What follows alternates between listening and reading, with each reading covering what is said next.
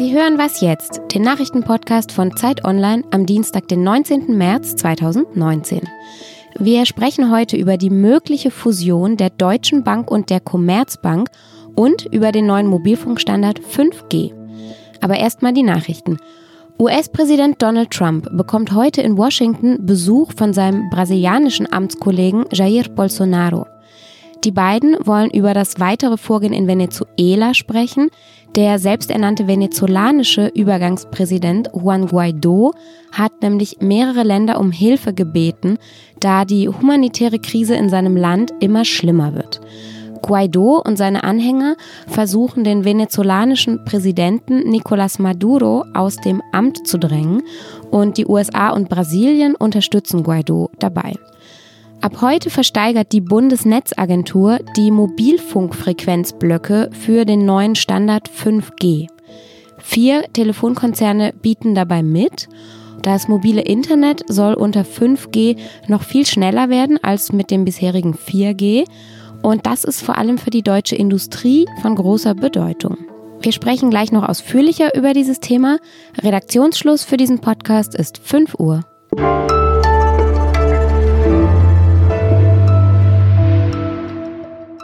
Hallo und herzlich willkommen zu dieser Ausgabe von Was jetzt?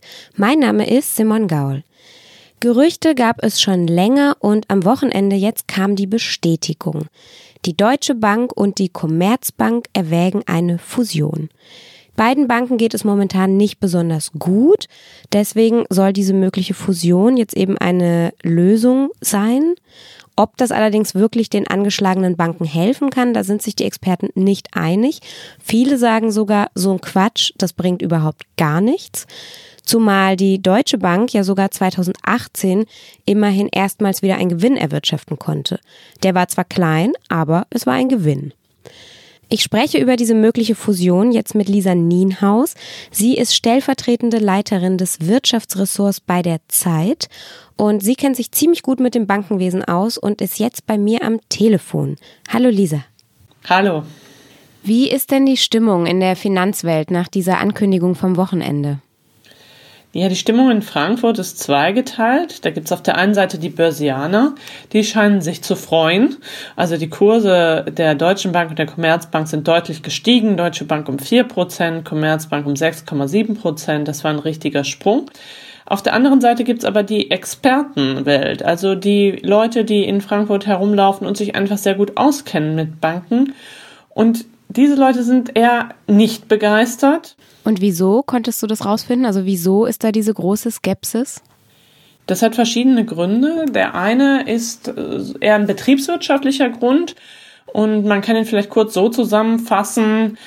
Zwei Lahme ergeben noch keinen ähm, Sprinter. Das sagen manche Leute gerne und meinen damit zwei Banken, denen es nicht sehr gut geht. Wenn man sie zusammenschließt, werden sie dadurch noch lange keine äh, super Großbank, die sich ja der Finanzminister wünscht.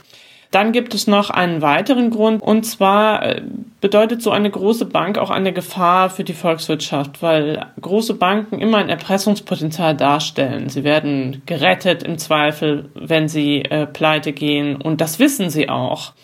Und äh, wenn man sich ganz sicher ist, dass man auf jeden Fall gerettet wird, macht man halt auch Geschäfte, die man vielleicht besser nicht machen würde. Also man wird etwas zu risikofreudig.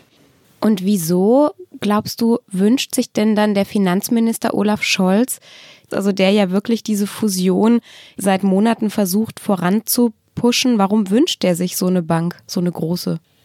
Darüber rätseln ganz viele Menschen.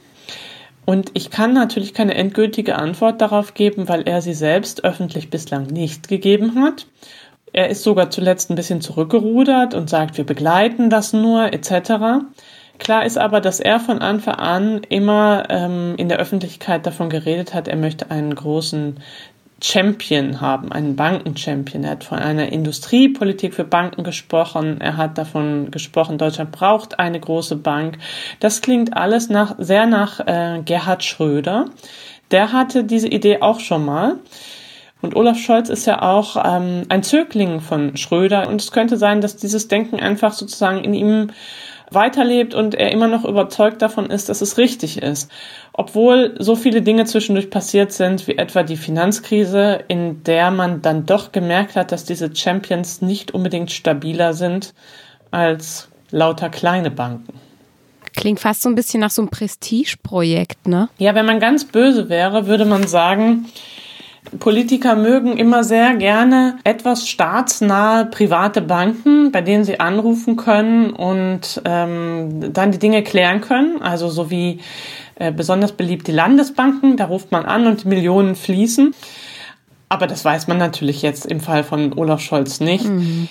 Ich glaube, er ist einfach der festen Überzeugung davon, äh, dass Deutschland eine große internationale Bank braucht und hat so ein bisschen die Zeichen der Zeit verpasst, dass es Länder gibt wie Kanada, die so etwas nicht haben und trotzdem sehr gut leben mit ihrem Bankensektor. Danke, Lisa. Bitteschön.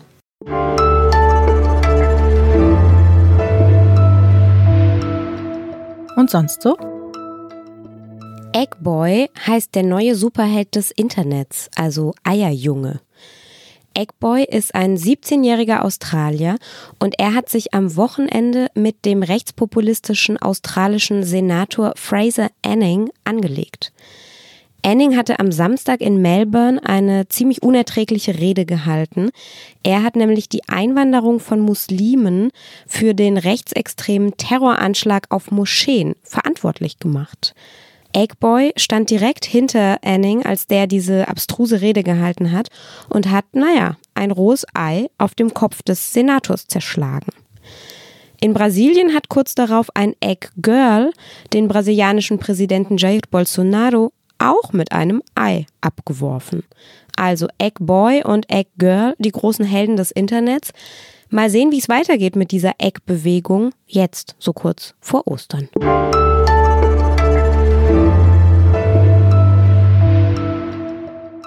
Ab heute sitzen in den Räumen der Bundesnetzagentur Vertreter der vier großen Mobilfunkanbieter und versuchen so viele Frequenzen wie möglich zu ersteigern. Über diese Frequenzen wollen sie dann später den neuen Mobilfunkstandard 5G verbreiten. Und die Bedingung der Bundesnetzagentur, dass man mitbieten darf bei dieser Versteigerung, diese Bedingung war, dass schnelles Internet 98 Prozent aller Haushalte bis 2022 erreichen muss. Also auch die berühmten Milchbauern mit ihren Milchkannen. Bei mir im Studio ist jetzt mein Kollege aus dem Wirtschaftsressort Matthias Breitinger und ich spreche mit ihm über die Versteigerung dieser Frequenzen. Hallo Matthias. Hallo Simon.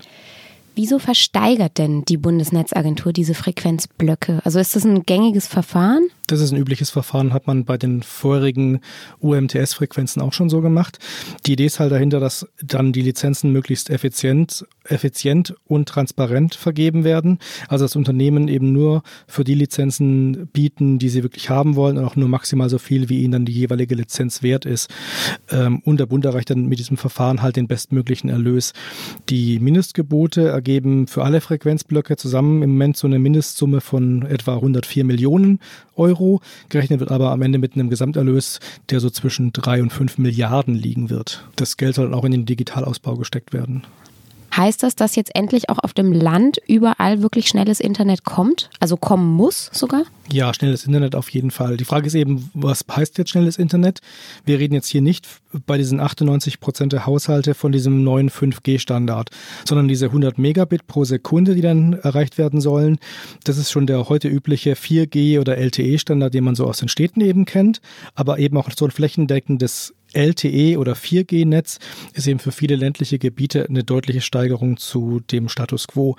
Die Forderung, die es ja auch mal gab, eben 5G wirklich bis in den letzten Winkel der Republik zu bringen, ist derzeit auch deswegen nicht zu erfüllen, weil die jetzt zur Versteigerung stehenden Frequenzen in der Regel sehr relativ kurze Reichweiten haben. Das heißt, man bräuchte viele 10.000 neue Funkzellen, die man errichten müsste, um dann 5G wirklich überall zu gewährleisten. Und der Aufbau von diesen vielen Funkzellen würde viel zu viel Geld kosten. Hm. Und wann soll denn dann das 5G, also das ganz, ganz schnelle, tatsächlich kommen? Das wird relativ lange dauern. Zwar soll es im Sommer schon erste Smartphones geben, die den 5G-Standard erfüllen.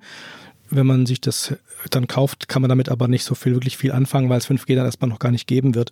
Also dieses, der 5G-Aufbau wird relativ lange dauern. Experten äh, erwarten, dass es frühestens 2021 einigermaßen relevantes Netz geben wird. 5G ist halt vor allem für die Industrie von enormer Bedeutung, ähm, sei es bei der Vernetzung von Maschinen, Internet der Dinge, sei es bei dem autonomen Fahren, intelligente Verkehrsleitsysteme. Und ähm, wenn es dann kommt, werden wir zumindest dann alle indirekt dann auch von 5G als Endkunden dann auch profitieren.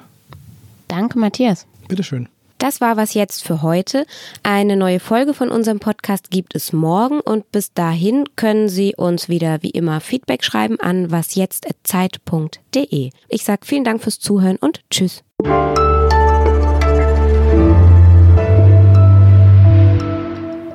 Ist eigentlich auch ein ganz trauriger Podcast heute, weil das ist wahrscheinlich dein allerletzter bei Zeit Online, oder? Ja, das wird wahrscheinlich mein letzter dann sein, weil, weil ich Zeit Online verlasse äh, und dann am 1. April woanders neu anfange.